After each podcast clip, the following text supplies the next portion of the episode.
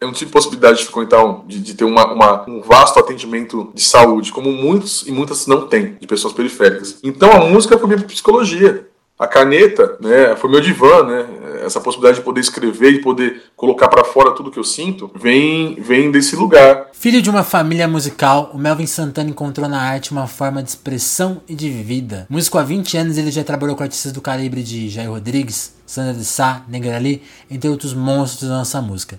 E atualmente é guitarrista da banda Bugnipe, do Mano Brown, que foi o jeito que eu descobri ele. Além disso, ele toca uma carreira solo e acabou de ganhar e acabou de lançar o seu primeiro álbum, Abre Alas, um álbum que explora toda a diversidade musical da longa trajetória do Melvin. E vai dos ritmos mais tradicionais até os beats mais modernos, que acaba por ser um resumo da vida desse músico que já tocou tudo que é estilo e explorou diversos instrumentos, além da guitarra, como cavaquinho, violão, etc. O papo nosso foi pelo rumo da música, lógico, também falando de trabalho, de política, entre outros assuntos. Foi um telefonema muito interessante. Espero que vocês curtam. Então, sem mais delongas, vamos logo pro papo. Essa é tá, mais uma edição do mais uma edição do telefonema está no ar. E se você chegou até aqui, eu agradeço muito. Se você gostar da entrevista, eu peço que você compartilhe, porque o podcast ele é independente, está no começo e a gente precisa muito seu apoio. Sem mais delongas, vamos pro papo. Conheçam Melvin Santana. Conta a sua origem, assim, na música. E de quebra da sua origem mesmo, né? Já a minha família, desde o período da minha... Aliás, anterior ao período da minha avó, uma família muito musical e de uma cultura, cultura rural, cultura certo. popular muito forte, né? Não atelando o rural ao popular, mas de uma cultura rural porque minha família é do, do interior de São Paulo, uma grande parte. Isso falando da parte da família da minha mãe, sem contar a família do meu pai, que também era musical, e a família da, do pai da minha mãe, que também era muito musical. Então, é, minha bisavó, ela fazia muitas festas, uma pessoa muito festeira. Por um acaso, ou não, a minha bisavó chama Maria Augusta Franco, e ela é madrinha de casamento do, do seu Oswaldo, que hoje é considerado o primeiro DJ do Brasil, um dos primeiros DJs do Sim. mundo, né? E eu cresci nas festas dele, isso, isso sem falta. O seu, o seu Oswaldo é aquele DJ que tocava com toca-disco é, só, ele, sempre aparece.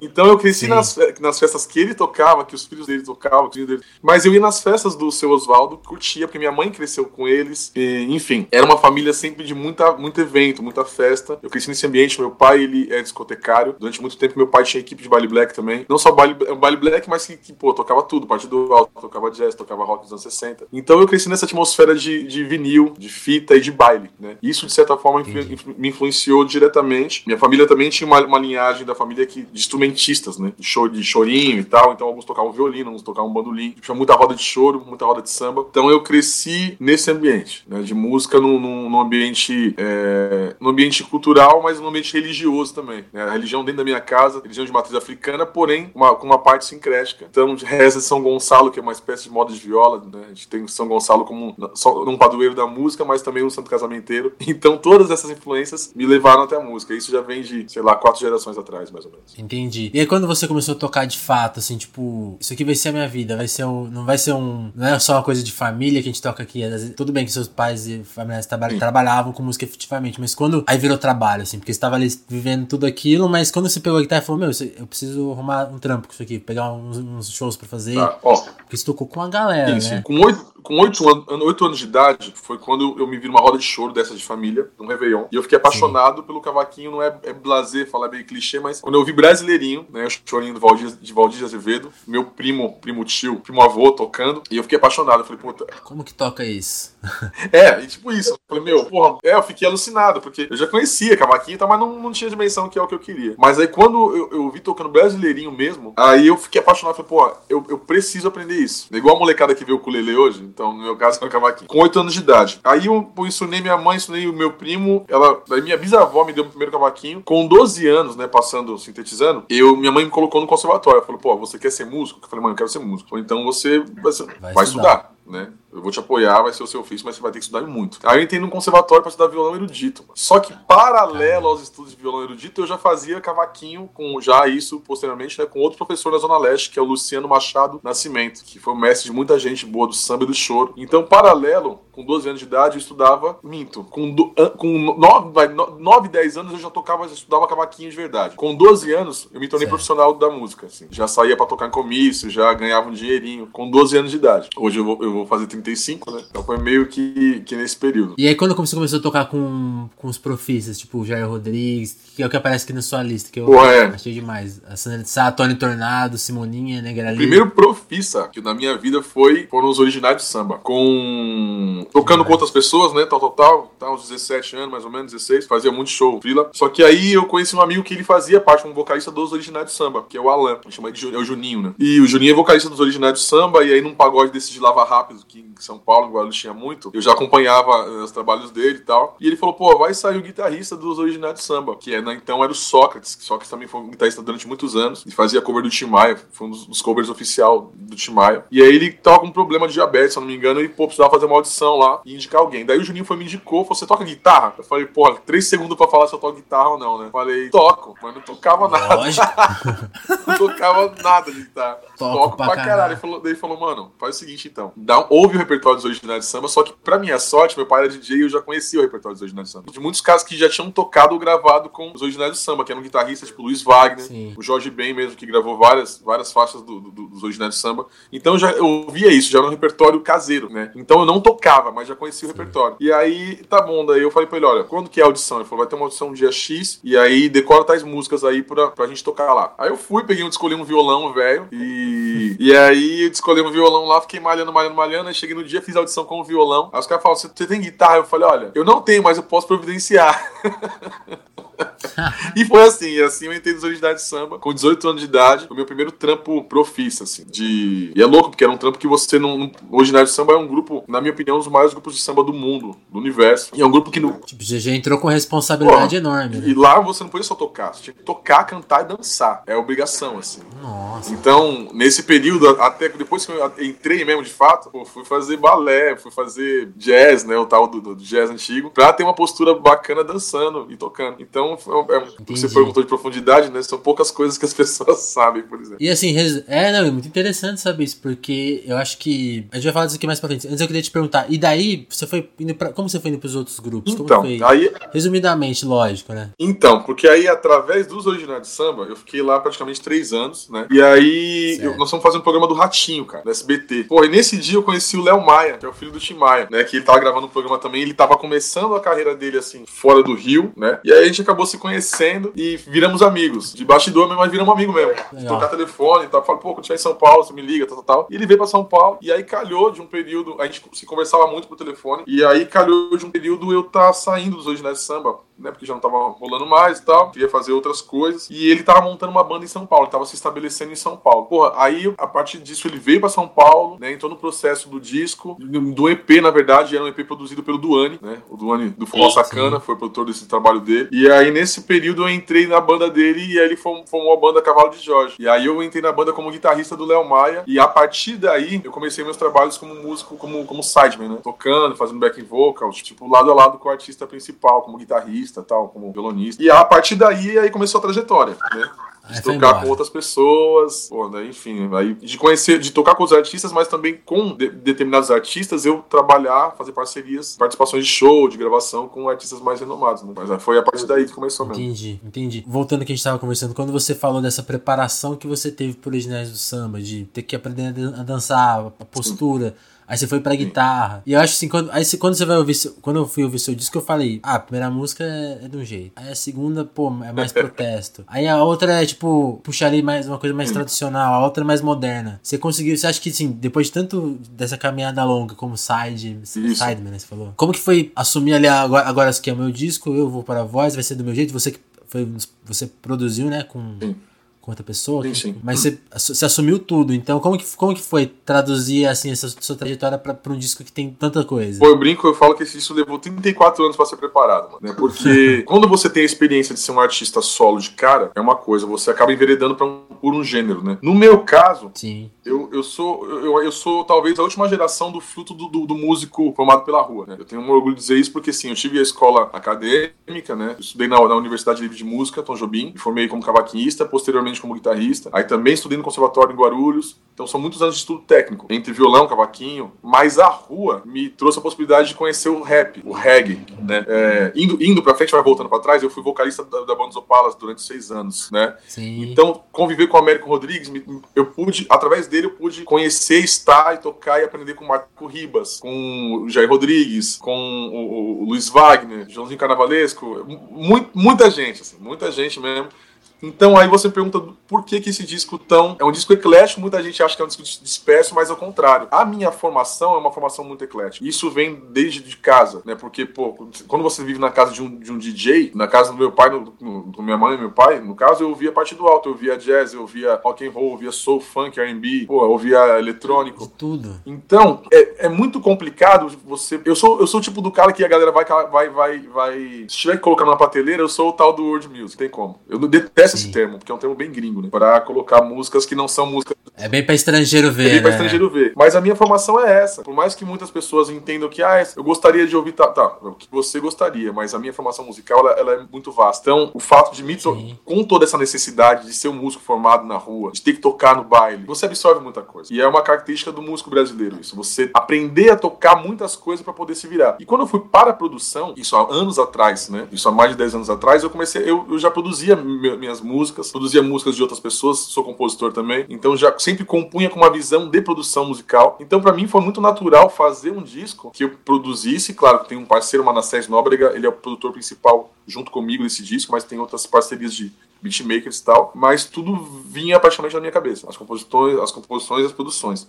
Então, voltando à tua pergunta, é muito natural para mim fazer um disco que tenha choro, que tenha, é, que tenha beats. Não falo nem de samples, porque os beats foram criados do zero, né? É, acho que é natural pro futuro. Eu vejo essa geração mais nova, não é uma geração mono, que eu brinco, né? Uma geração estéreo. Tipo, a gente vive num país que você é obrigado a, a, a observar e, e, ter várias características. Então, eu escolhi não, não, não seguir por um gênero só. Falei, vou fazer uma sacolada. E aí me perguntam qual que é o gênero da sua música. Eu falo, é música, é, o meu gênero é música negra. A minha essência é música negra. Se você ouvir tudo que tem Sim. lá, é de música negra. É isso. É, é, engraçado, você comentou até que tem gente que fala que é disperso, mas eu acho assim, é, é, ruim quando a crítica vai pra esse lado, né? De, ah, o que eu gostaria de ouvir. Tipo, se você demorar mais um pouquinho e conhecer a sua história, você já entende porque o disco é daquele é, jeito, é. né? É muito legal é que, isso. Né? Infelizmente, né? a gente tá num período que as pessoas pouco se relacionam, né? A gente tem um contato muito rápido, que nem a gente, né, tá aqui. A gente nunca se viu, mas estamos nos vendo, conversando, né, se vendo, Sim. bem coisa do, do De Volta para o Futuro, isso em 90, né? 80, 89. é, e as pessoas mal procuram saber, sem ser entender também. Esses são os novos tempos, falando bem tipo velho, né? Mas é meio que isso. Eu tô falando tudo isso pra justificar. Sim. pra justificar. É. Não, tranquilo. Mas que as pessoas não se enganem. Você não é um cara contra a modernidade, não. Porque você tem um, teve uma coisa que você fez para lançar o disco, que é a Sagrada Live, né? Você pensou numa estratégia de lançamento. Como que você pensou, assim, o disco? Como que é o trabalho de... Pô.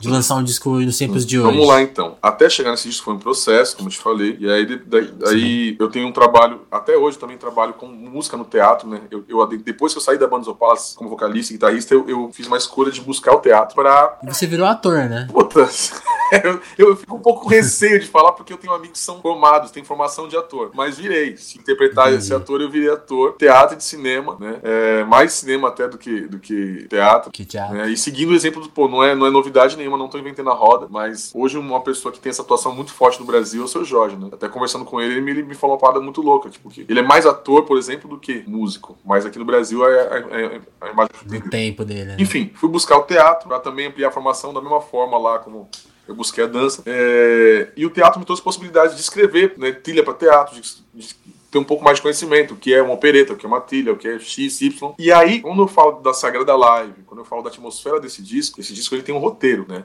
Então, quando eu penso nesse, nessa uma dramaturgia, quando eu penso nessa dramaturgia, isso acontece Sim. no meu disco porque eu pensei, porque eu vim, porque eu adentrei o teatro. E eu aprendi que, pô, eu posso fazer um disco que ele de fato conta uma história, que ele tem um começo, um meio e um fim, né? Então, essa possibilidade de, de, integrar gêneros traz talvez essa faceta desse disco. A gente, aí você fala da Saga da Live. A Saga da Live foi, uma, foi junto com a Noélia Nájera, que é minha produtora, social media, art design, fotógrafa, que é uma produtora artista também, né? E a gente sentiu a necessidade de dialogar com o público de uma forma mais tecnológica. E aí é quando a gente cria a Sagrada Live, que é uma, uma, live é, semanal dentro dos períodos de, das possibilidades da agenda. É uma, uma live semanal voltada, de fato, para comunidade artística negra porque você tem muitas frentes artísticas, musicais algumas e frentes musicais né, virtuais, nas redes virtuais voltadas para o público negro brasileiro não tem. Onde você pode conhecer novidades de artistas de vários gêneros, não só etnorraciais, não só artistas negros, mas artistas gays negros, negras, artistas, artistas transgêneros que é, trabalham com rap, que trabalham com qualquer tipo de som. É uma frente voltada para a música. Então, a minha, a minha o que para mim era uma necessidade de, de, de, referência, fez com que eu criasse, junto com a Noélia, a Sagrada Live. E a gente tem até hoje convidando semanalmente um artista ou renomado, ou uma artista que está começando, justamente essa possibilidade. Você acha, que tem, você acha que isso tem muito, dialoga muito com a coisa que você estava comentando antes de uma necessidade de, nesses tempos, criar mais diálogo, criar mais conversas para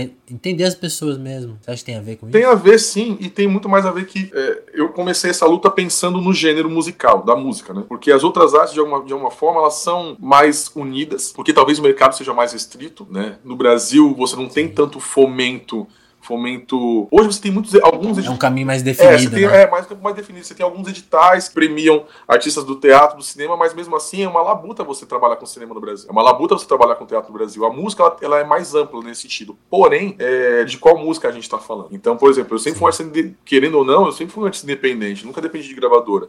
Né? Ser independente te faz buscar alternativas e no meu caso eu nunca acreditei em estar só. Eu sempre achei importante você, do mesmo jeito como eu, eu tive pouco apoio de grandes artistas, de poucas mãos me puxando, hoje a minha consciência artística é de que eu preciso, se eu tenho um pouco mais de acesso, eu posso criar plataformas para para divulgar essa música que não é tão, tão. É muito ouvida, mas não é observada por quem faz. Não tem crédito de quem faz. A gente ouve, as pessoas ouvem muito rap, mas não, não olham para quem constrói a cena do rap. As pessoas ouvem muito soul RB, muito pop music, que é baseado na música negra desde sempre, mas também não dão crédito, não sabem quem é que fez. Então essa necessidade me, me, me levou para esse lugar. Pelo fato de ser negro, não faço uma música para negros, né? Para pessoas negras, minha música ela é mundial, eu ouvo quem quer, mas ela tem uma essência, tem um viés. E eu costumo me aliar e dar crédito para quem faz, não, ou para mim ou para outras pessoas. É mais com esse olhar mesmo. Agora, eu preciso te contar assim, que onde que eu discuti descobrir? Foi vendo o, o show do Brown. Sim. Tava vendo ali e aí falei, pô, e aí o primeiro cara que me chamou a atenção foi ali você e aí fiquei muito curioso pra saber como que o Brown te, te acionou, como que foi formar aquela banda até com o Duane, né, que tá ali que você já conhecia? Mano. Como, qual, qual que é a história, a história dessa banda, banda cara? é uma banda muito legal de ver ao vivo. É muito louco que, ao mesmo tempo que eu tento não ficar protagonizando as coisas, eu, eu, eu, tenho, é, eu, eu, tenho, eu tenho essa coisa de. de Assume. É, de, de ir pra cima, não gosto de esperar as coisas acontecer. Eu tava no Réveillon com a minha companheira, o ano retrasado, se eu não me engano, né? Acho que a, a Bugnac vai fazer dois anos por aí. E a gente tava no, tava no Réveillon, tava na praia, e aí meu primo, que é o Juliano, Big Boss, que é o produtor do Coruja, BC One, ele Sim, e, meu, né, e o meu primo, meu amigo, ele me mandou uma mensagem, falou, meu, preciso falar com você urgente. Falei, ah, tá, beleza, fui falar com ele. Falei, do que, que se trata, mano? Ele falou, olha, através de uma, de uma pessoa, uma amiga minha, que é a Aninha, que é assessora hoje do Brau, da Bugnipe, ela me disse que o Brau precisa de uma banda, né? Porque, enfim, a Bugnipe tá aí, isso tá aí, enfim, o show precisa acontecer. Eu falei, beleza. Aí eu tinha conhecido a Domênica, que é filha do Brau, através de um espetáculo que eu faço, que é o Farinha com Açúcar, que fala dos Nacionais também. É... E aí ela foi no show, no espetáculo, ele já tinha ido assistir a gente. E aí eu entrei em contato com ela, falei, pô, Domênica, é isso assim assado. Meu primo falou que seu pai tá precisando de uma banda. Eu falei, olha, vou marcar uma reunião com a minha mãe, com a Eliane Dias, que é empresária do Racionário, esposa do Brau. Daí eu vim correndo, marcou pro dia 1 de fevereiro, uma coisa assim. Eu, aí nós subimos correndo e tal. E aí fazer uma reunião com a Eliane Dias. Falou, daí ela falou o seguinte: falou, olha, a Bugnipe tá aí. O Brau tinha acabado de, de, de, de, perder a mãe dele, né? Tava no processo. Ele tá num processo lá, só que a gente precisa trabalhar. Caramba, não sabia disso não. Eu, eu tenho esse disco, eu preciso de uma banda, não é muito o meu universo, mas o meu universo é o rap, né? Mas eu preciso de uma banda música com instrumentistas. Aí eu falei, isso significa o quê? Que eu tô nesse processo? Eu falei, olha, eu preciso de ajuda para fazer isso acontecer. Eu, daí eu pensei, pô, eu vou me dispor. Eu falei, eu, eu conheço pessoas, eu trabalhava com produção, eu posso ajudar nesse processo. Então tá bom. Então eu entro em contato com você. Daí eu falei, beleza. Aí ela pegou e marcou uma audição. E é muito engraçado que eu acabei marcando uma audição com muitas pessoas, mas que eu também ia fazer parte da audição. Então aconteceu isso. Eu reuni muitos músicos, muitos amigos músicos e musicistas tal. Fui meio que intermédio da Bugnipe para essas pessoas. A reunião foi marcada, a audição foi marcada. Aí eu também participei da audição e, pô, acho que 80% dos músicos que eu indiquei, das musicistas, entraram na banda. Fora uma parte da banda que o Brau, que o Brau já tinha, já tinha com ele lá em mente. em mente. E foi isso, mano. Depois dessa audição foi formada a Bug Night, a gente foi pro estúdio, se trancou. A gente tinha muito pouco tempo e foi aquele processo do show City Bank Rock, foi, foi, a inaugura, foi a estreia do show. E por sorte, né, no final do ano passado nós fomos premiados com o prêmio PCA de melhor show do ano. Então esse, esse foi o processo da Bug Night. Então eu me sinto também criador, de certa forma, desse processo do, dessa banda, né? Fico muito feliz com isso. E, com, e assim, uma, uma curiosidade do, de ouvir a Bug Night, o Bug Night ao vivo é que vocês expandem o disco, né? Tipo, não é aquela coisa, não é. Virou outro som. Como que é esse estudo, assim? Como que é o trabalho de vocês? E como que o Brown influencia nisso? Como que, a, como que é o, o, diálogo, assim, da banda? Bicho, a, a, a grande felicidade da Bugnipe, né? Isso eu falei pra Eliane Dias no dia da, da, da, nossa conversa, e talvez seja um plano geral, ou pelo menos 80% dessa banda, né, que são as pessoas que eu indiquei, tem esse pensamento. Talvez todo mundo tenha se preparado na vida para chegar naquele lugar. Então, para mim, foi uhum. isso. Eu falei isso pra Eliane, falei pro Brown, falei, olha, eu sinto que eu me preparei a minha vida inteira e tudo que eu ouvi, que eu aprendi a tocar, foi para chegar e estar tá nessa banda,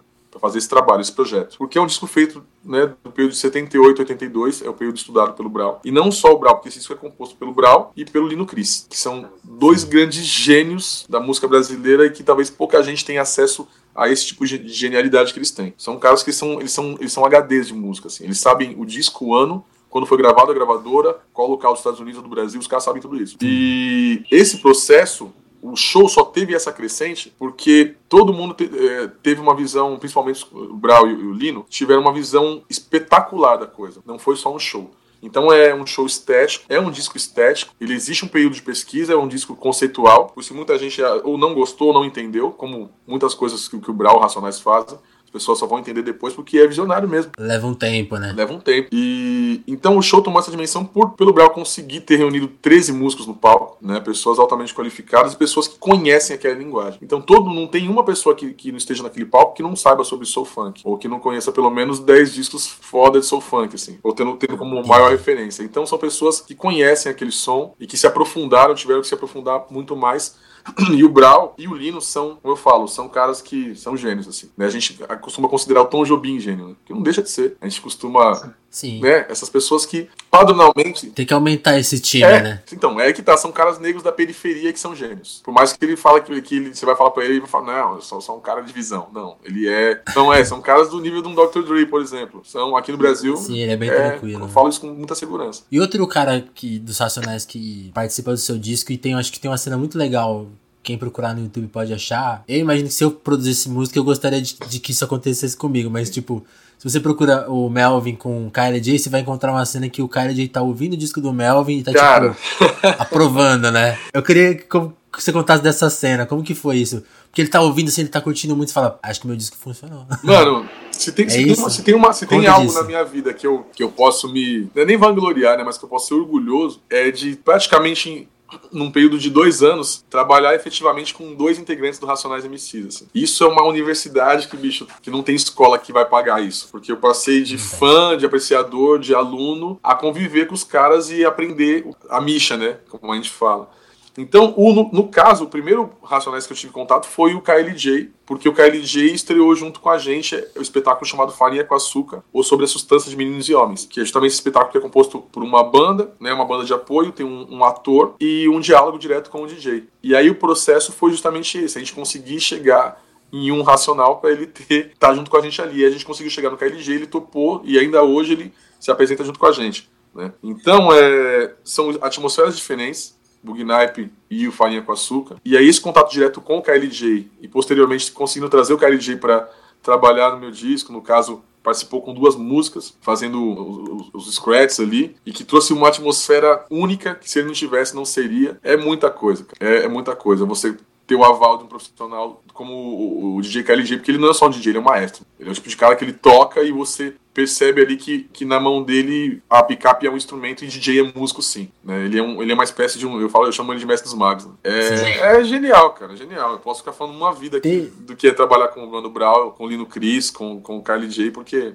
é, é, genial. Assim. Não, tem, uma, tem alguma coisa ali, porque eh, tem outra cena aí que quem quiser procurar no YouTube pode ver do Acho que é o Kylie J no, com o Chuck da MTV, ele mostrando os discos dele. Ah, ele é um foda. Tipo assim, mano, quando ele coloca o disco, soa diferente. Mano. Aí o Chuck repara, mano, você, você põe a Rita Lee aí, tem um balanço diferente. O que, que é isso? Mano, o Kleber é o seguinte, ele é um, ele é um, ele é um dos caras mais modernos que eu conheço. Porque é o seguinte: você vai ver o Kleber tocando soul funk dos anos 60, 60, 70. Você vai. Ele, ó, que nem eu fui. A última festa que eu vi, que eu fui agora foi, um, foi duas semanas atrás. Eu fui ver o especial dele numa casa de São Paulo tocando uma hora só de James Brown. Caramba. Eu nunca vi aquilo na minha vida, para começar. De todas as coisas que eu nunca vi o Kleber fazendo, que eu vi, que eu falei, mano, eu nunca vi isso na minha vida, essa foi uma das coisas. Então, ele tocou uma hora de James Brown e, para mim, o ponto forte do, do Kleber é o que? Ele conhece tão bem o repertório que ele tem, ele tem um poder de mixar tão gigantesco que, tipo assim, ele tá improvisando com você, tocando com banda.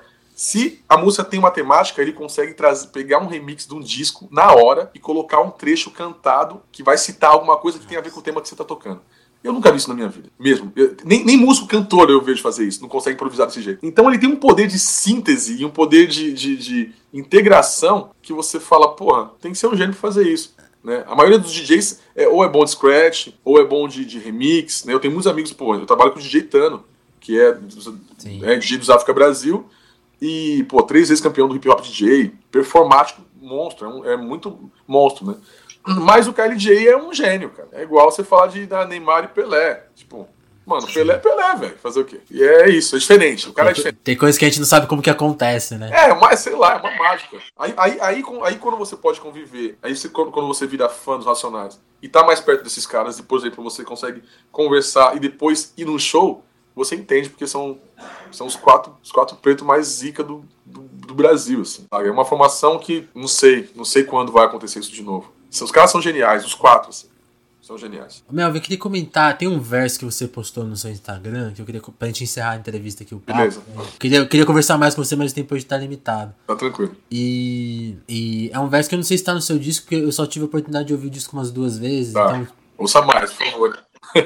não, eu vou ouvir mais. Eu até, eu até, eu até fui, fiquei ouvindo algumas para ver se achava o verso Sim. e não e não bateu. Tá. Mas é, é aquele verso, a leveza do recomeço, a arte como prece oração, identidade, e eu, esse sou eu, puro e forte, leve e honrado, curado pela música, resgatado pela ancestralidade. Queria que você comentasse ele, por, por que curado pela música, por que resgatado pela ancestralidade? O que, que isso tem a ver com a sua vida? E fala do verso, né, se eu tô errado, de onde que ele apareceu? Cara, você viu isso no Instagram? Isso. Isso, olha, é, é, a gente tem, eu tenho como prática, né, e, a, e até com a produção a gente tem por ter a sorte de ter uma produtora muito artística, as pessoas que se envolvem na minha produção são pessoas que são da arte, a gente costuma sempre aliar fotos com, com frases, né? E até uma, uma, grande amiga me sugeriu isso muito bem. Tem altas fotos suas, aliás. É, todas, acho, praticamente, né? Eu tenho uma, uma, amiga muito bacana que me sugeriu, pô, escreva e, e, coloque, coloque legenda nas fotos, porque a imagem diz muito, mas as palavras também dizem, né? Então, provavelmente, uhum. quando eu coloquei isso, foi em algum momento de alguma dificuldade. Foi um momento assim difícil. E aí, quando os momentos difíceis aparecem, normalmente eu, eu recorro à arte. Né? Hoje eu falo arte que não é só a música, mas a música é a minha formação primária.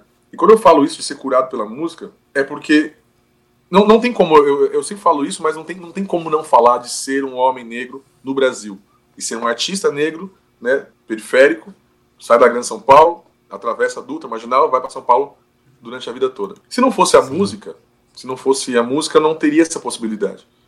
Se não fosse a música, eu não teria a possibilidade de, de frequentar e viajar e conhecer os lugares que eu conheci, as pessoas que eu conheci. Eu não tive possibilidade de ter psicólogo. Eu não tive possibilidade de frequentar um, de, de ter uma, uma, um vasto atendimento de saúde, como muitos e muitas não têm, de pessoas periféricas. Então a música foi minha psicologia.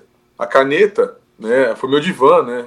Essa possibilidade de poder escrever e poder colocar para fora tudo que eu sinto vem vem desse lugar. E a ancestralidade, eu agradeço porque a minha família é uma família de, de, de com espiritual muito forte. Eu, é uma família matriarca, mas e sacerdotal também. Tipo, eu tive uma bisavó sacerdotisa, né? Então, música para mim está atrelado à espiritualidade, está atrelado ao meu bem-estar, está atrelado ao meu motivo, ao meu eixo. Então, sim, quando eu falo de cura e ancestralidade, está nesse lugar é o que me coloca no eixo, é o que me coloca no mundo e é o que me faz o que eu sinto. Me curar, né? É nesse Tem lugar. tudo a ver com o texto de nascimento, né? Pô, aí você matou a charada. nascimento é isso.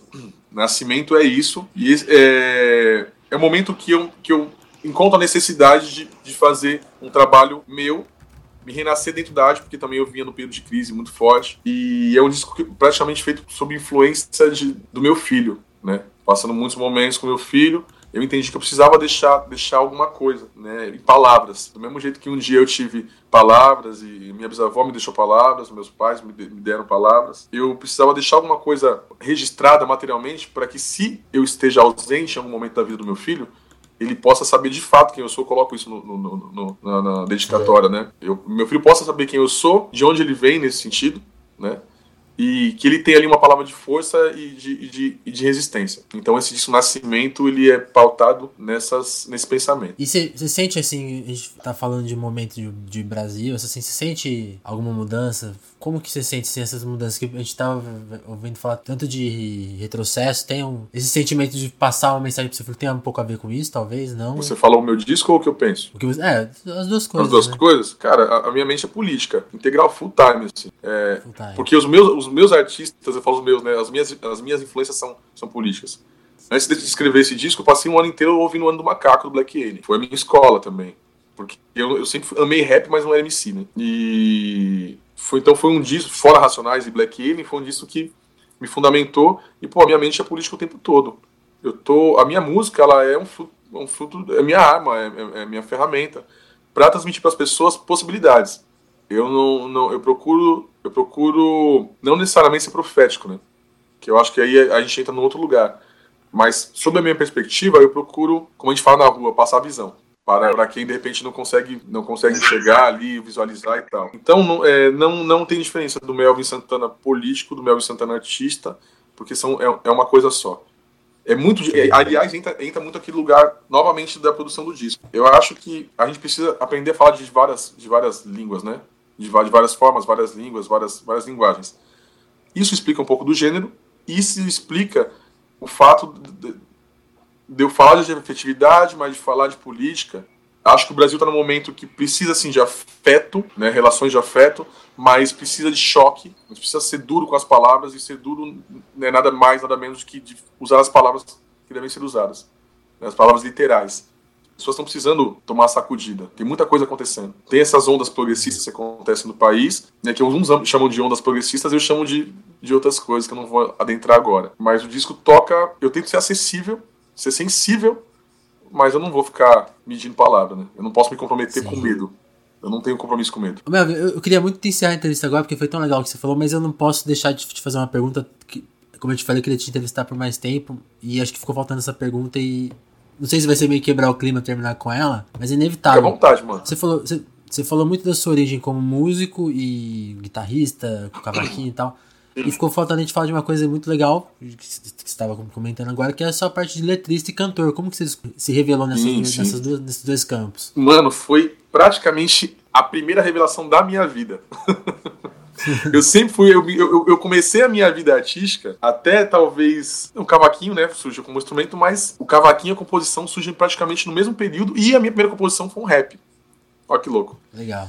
Né, é, época. É, a música Colarinho Branco, não sei se é, se é do Kid Nação Hip Hop. Colarinho Branco dá um golpe no Estado. Já era uma música política que me influenciou. Sim. Então, é só, é, só que a vida leva a gente para vários caminhos, então a necessidade de sobreviver de música me levou pro lado muito instrumental. Né? E, mas sempre tive esse lado de compositor e letrista, sempre. E sempre gostei de, de, de cantar as minhas músicas. Não tinha coragem, muita coragem, mas aí eu criei coragem e hoje, fazendo, faz 35 anos, assim, em agosto, eu me senti com a necessidade de, de, ser, de ser autônomo, de dirigir meu trabalho, de poder guiar as coisas como eu penso. Mas ser compositor, ser letrista, ser instrumentista, é, para mim é tudo uma coisa só, assim, não tem. É muito louco, não tem diferença. Eu vejo tudo como uma separação. É, é isso. Legal. Mel, eu queria te agradecer muito pela entrevista e queria muito continuar essa conversa por mais tempo. Espero que a gente tenha outras, outras, outras oportunidades de conversar mais. Beleza, é eu aí. agradeço, Vinícius, de total, muito boa sorte, parabéns. Prometo que na próxima eu falarei menos. Que isso, quero que você fale mais, imagina. da hora, mano. Obrigado. Fico feliz mesmo e Valeu, sorte mesmo. aí, sorte aí. É nóis.